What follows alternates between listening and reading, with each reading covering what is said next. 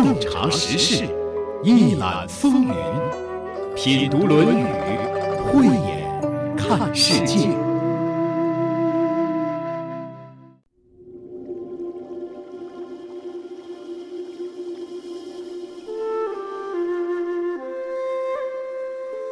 水陆草木之花，可爱者甚蕃。晋陶渊明独爱菊。自李唐来，世人甚爱牡丹。余独爱莲，只出淤泥而不染，濯清涟而不妖。中通外直，不蔓不枝，香远益清，亭亭净植，可远观而不可亵玩焉。这是传颂千古的名句。它的作者是被誉为孔孟后裔人，人称怜惜先生的周敦颐，一位人品甚高、胸襟洒落、如光风霁月的思想者。在我们中国的哲学史上，老子仅留下了五千言，就开启道家一派。千余年后的宋代大儒周敦颐留下的全部文字，比《道德经》仅多一千字。却成为宋明理学的开山鼻祖，他的弟子及再传弟子程颐、程颢、朱熹等代代相传，影响了中国思想文化史七百余年。一位真正的思想家，总是在别人思维止步的地方向前跨进几步。本期节目，感受孔颜之乐，从周敦颐说起。这里是山东广播电视台经济广播《品读论语》，我是主持人溪水，节目嘉宾孙立福先生。孙立福先生，中国汉字智慧及古篆书法传奇人，在学习和解读国学经典文化方面颇有造诣，中国关工委公益导师，十年来进行公益讲座数百场。子曰：“饭疏食饮水，曲肱而枕之，乐亦在其中矣。不义而富且贵，于我如浮云。”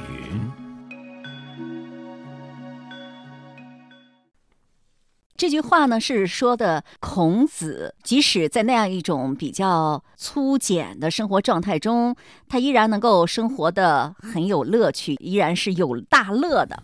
那我们还讲到另一个人，孔子也曾经这样评价过颜回。颜回在那样一种穷困的生活状态之中，颜回是已经做到了不改其乐了。是。后来呢，我又听说有人把孔子和颜回的这种生活态度定义为“孔颜之乐”。嗯，这是谁定义的呀？“孔颜之乐”它的出处啊，就是说的周濂溪，道之宗主周濂溪啊，周敦颐啊。对。他接收了他一个老朋友的委托，培养他老朋友的两个孩子。这两个孩子就是当时十四五岁的程颐、程浩。这个程颐、程浩呢，大约在十几岁的时候，被他老爸推荐给他的老同事、老朋友周濂溪啊，周敦颐说：“老先生，你带着我这两个儿子吧，提携提携他们，给他们指条路。”周敦颐说：“好啊，给你一个任务，也是一个命题，你给我找一个证据。”找什么证据啊？孔颜之乐，就是颜子和仲尼他的乐处在哪里，来自什么地方？你给我找去吧。就让他找孔颜之乐的证据。这一个孔颜之乐的命题，穿透了道和儒的界限。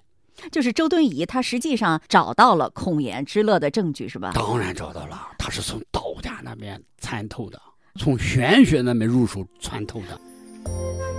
周敦颐抛给了弟子一个命题，而实际上，对于这个命题，周敦颐心里早已经有了答案。他的答案记载在了他的著作《通书》里。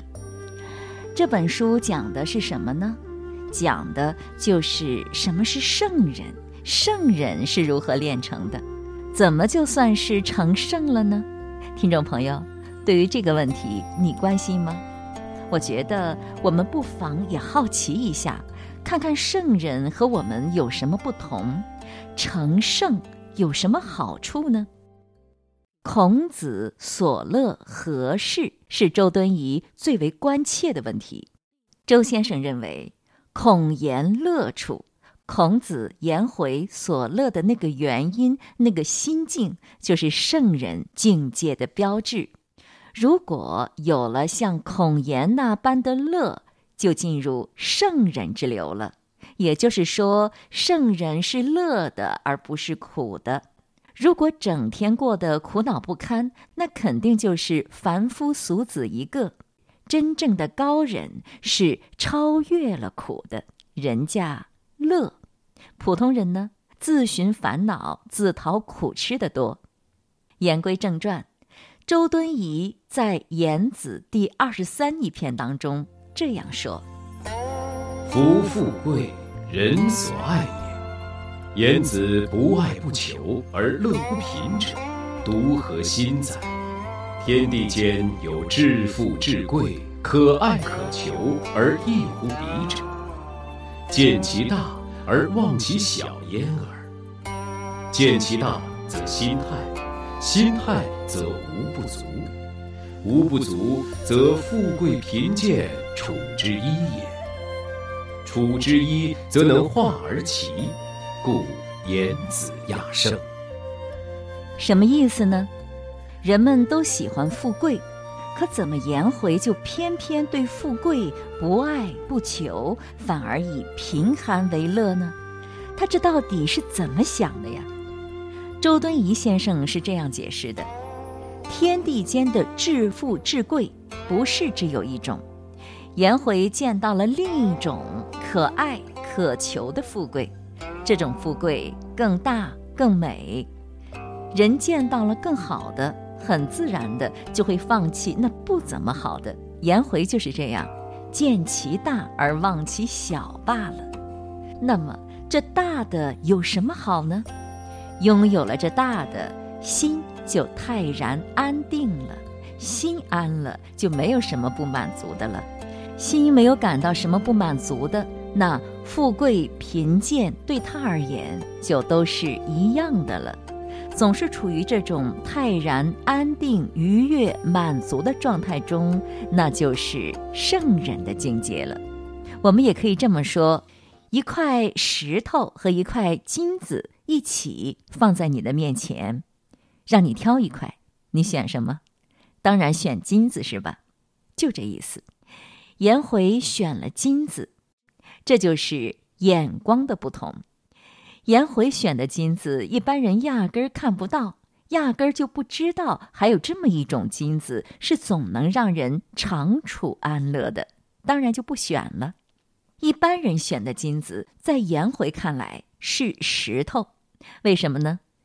我们没有人不希望得到幸福安乐，是吧？在我们的手里也会有金银珠宝、房产、财富，是吧？这些东西富富有余之后，你是不是只有快乐就没有烦恼了呢？或者说，伴随着财富的增加，你是否觉得快乐越来越多，烦恼越来越少了呢？颜回没什么财富，可是在他的心里没有苦，只有乐。你说他这是傻吗？颜回那是亚圣，是被封了圣人的。孔子总是夸他，不仅好学，还聪明的不得了。你想，这样聪明灵气之人，能要那不好的东西吗？圣人比什么人都聪明，他最知道好坏了。就像那善于鉴定古董的人一样，善于判断什么是真古董，什么是假古董。圣人鉴定的不是古董，他鉴定的是世界，是人生，是生命。他要的当然是好的，他得到的也一定是最好的，只是他的眼光和常人不一样。再来看看孙老师是如何解读的。程州旅行的源头是周敦颐，周敦颐给命题一个命题。那么孔颜之乐就是源头是在这儿，在这儿，出处就在这儿。后人就总结了，这叫孔颜之乐。对，二程啊，程颐、程颢啊，呃，很下功夫啊。他们发现，第一是安民乐道，第二呢，孔子还曾经说过颜回：“回也其恕乎？吕空。颜回啊，从来没有富裕过，颜回经常穷，穷的啥都没有，怎么还要夸他贤呢？哦，他后来找到了，就是解释那个贤哉。跟富和贵不同的有没有？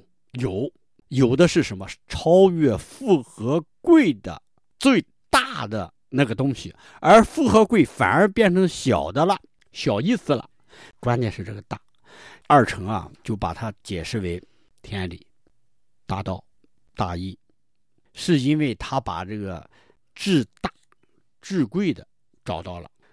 他找到了大富大贵，就是精神上的富足，你这意思吗？得出来一个结论：言子独乐者，人而已。翻译过来就是，言子他唯独乐的是什么呢？仁义那件事儿。人而已，乐的就是人嘛，一个单人旁，一个二，那个人。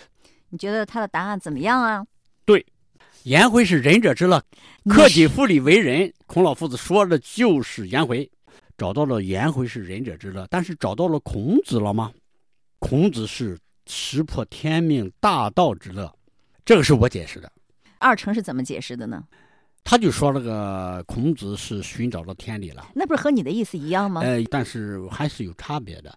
他认为呢，颜回处在一个去人欲的过程当中，但是孔子呢已经去了，已经有了大道了。那我能理解颜回之所以乐，是因为无私无我了吗？他无我了，所以去了人欲了，人而已，他乐这个人。对，人用现代话翻译不就是大爱吗？他爱的大。他不为自己的私利谋了，他把这个人欲去掉了，他无我了，剩下了人了。你想想，什么叫人欲啊？人欲就是一个无底洞，你往里填什么都能填进去，这叫人欲。食与色都是人欲，人欲越多，烦恼越多。颜回是仁者了，他已经不属于人欲这个阶层了，就没有乱七八糟的欲望了，是吗？对，孔子之所以提拔他，就是因为他达到了这个层次。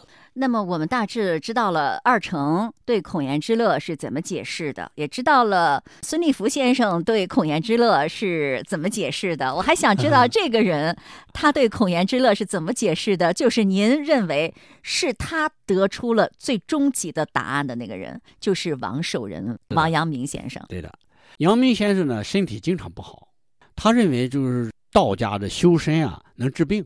所以，我们中国的中医医学是脱胎于道家的医学啊，肺有毛病，所以他就修道，他家传的是儒家文化，接受了程朱理学，他认为很好，他的精神蹦出了那颗火花，顿悟，叫龙场开悟。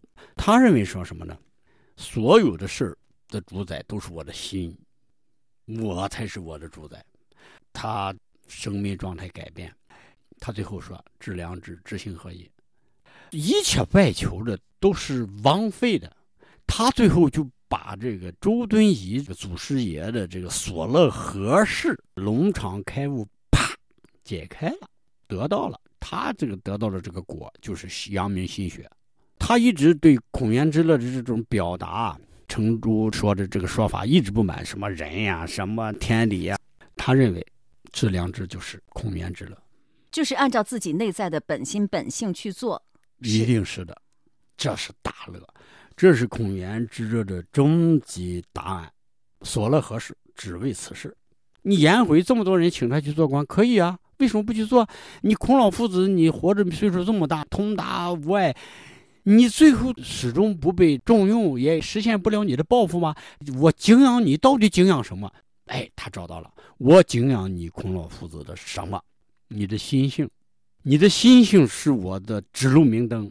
这王阳明认为孔子也是一个体悟了大道的人，是吧？是的，所以他能够不改其乐，乐亦在其中。他本身就有体验。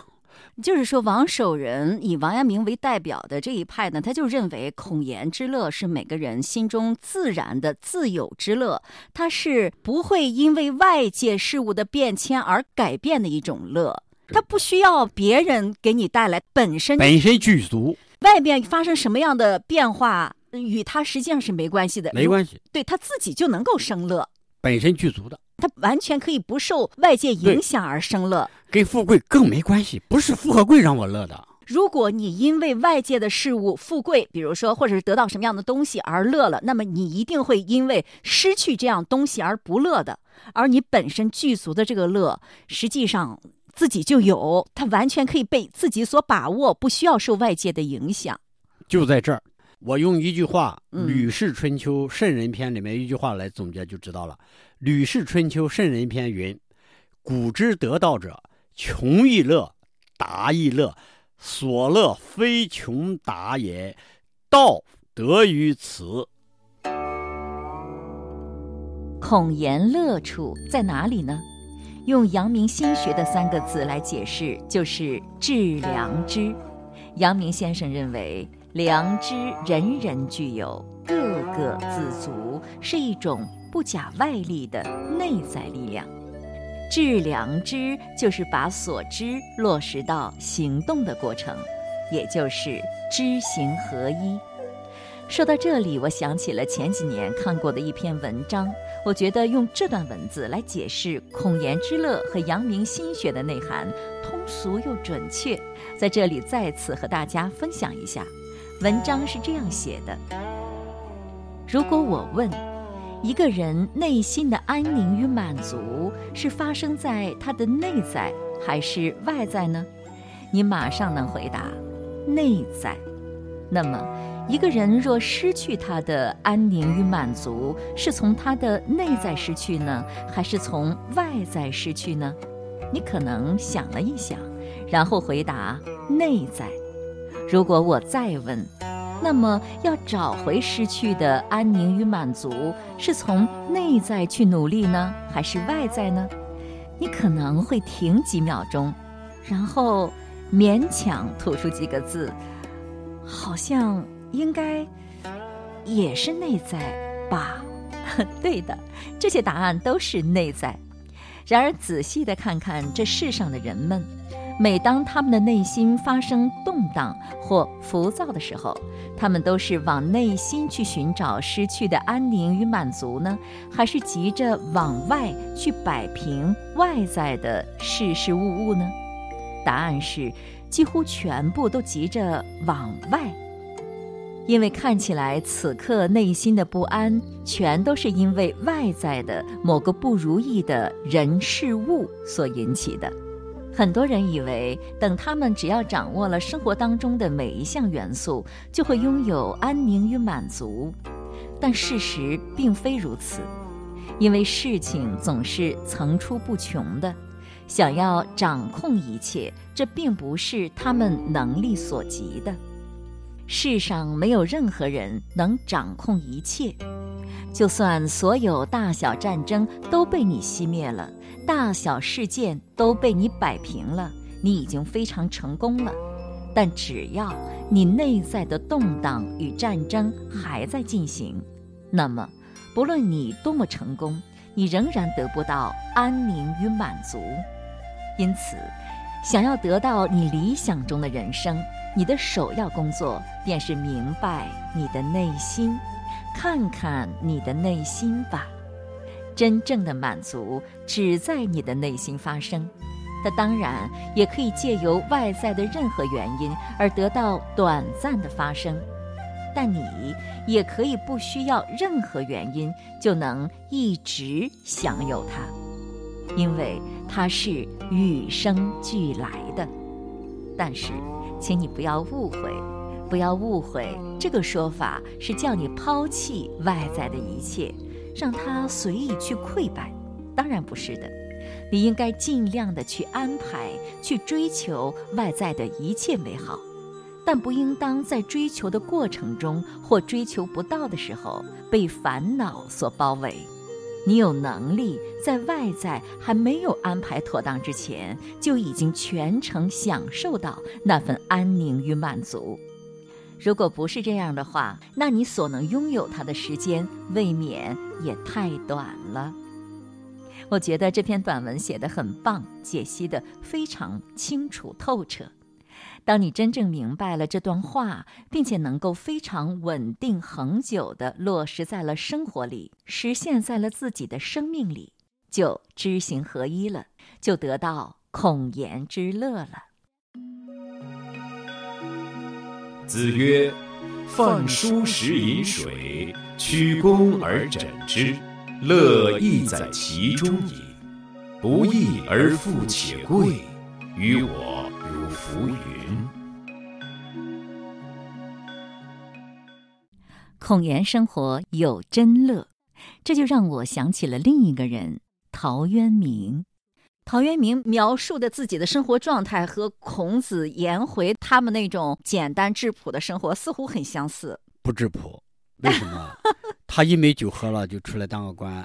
他喜欢喝酒，哎一看不惯呢就回去。啊有了有了酒钱了，这个他也不来是，他实在忍不了了，他就跑了。好喝酒，不合群儿他喜欢清静，啊。他老爷家藏书丰厚，以庄老的著作为主，嗯然后六经，然后野史、鬼神的小说嗯全部都有，包括农家的、百家的写诗作诗，那就是一喝了酒兴致勃发。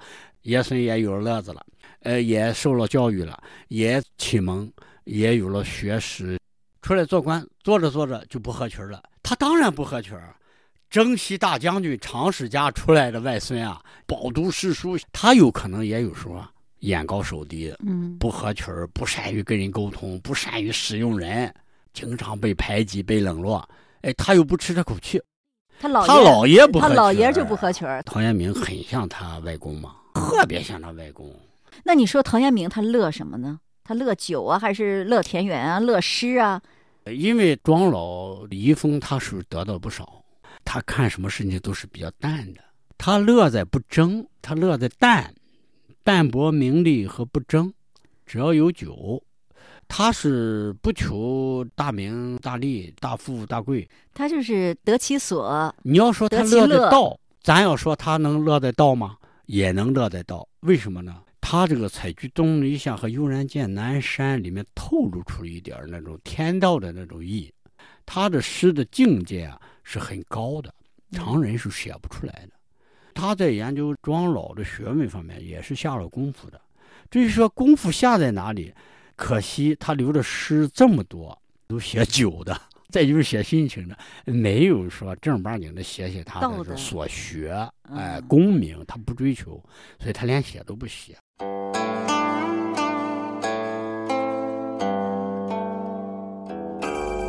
陶渊明晚年更名为陶潜，潜藏潜水的潜，与他的心境也是非常的相应的。他数度做官，又数度辞官，真是干不下去啊。那一回，陶渊明在彭泽当县令，有上级来视察，官员们献媚贿赂，透着一股俗气。